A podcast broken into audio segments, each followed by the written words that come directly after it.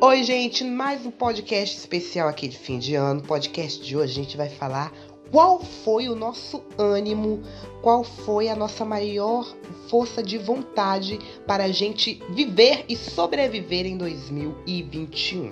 Essa força deve ser levada para 2022 com certeza, mas renovarmos ela assim como a gente renova todas as nossas energias na noite de 31 de dezembro, todos os dias do ano que vem, assim como renovamos e seguiremos renovando em 2021, não é mesmo?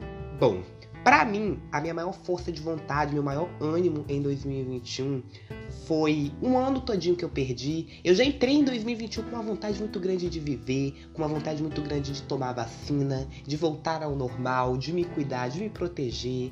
É, foi como uma esperança, uma luz no fim do túnel e realmente 2021 de algum ladinho, bem pouco, superou as minhas expectativas. Foi um ano difícil, foi um ano duro, mas teve muitas coisas boas nesse ano que a gente vai levar. E a gente viu um ano de muitas perdas valorosas na nossa vida. Mas essas pessoas não morreram, elas apenas se tornaram eternas. E essa nossa força de vontade, esse nosso ânimo para continuar, que a gente necessita para prosseguir, a gente tem que levá-lo para todos os dias da nossa vida.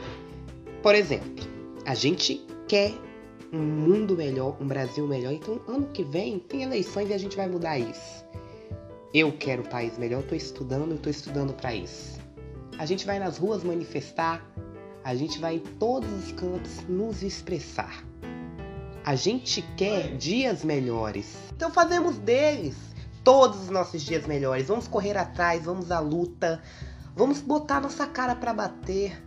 Lembre-se, se a gente não arriscar, a gente não vai conseguir nada. O medo cega os nossos sonhos. E a gente tem que correr atrás.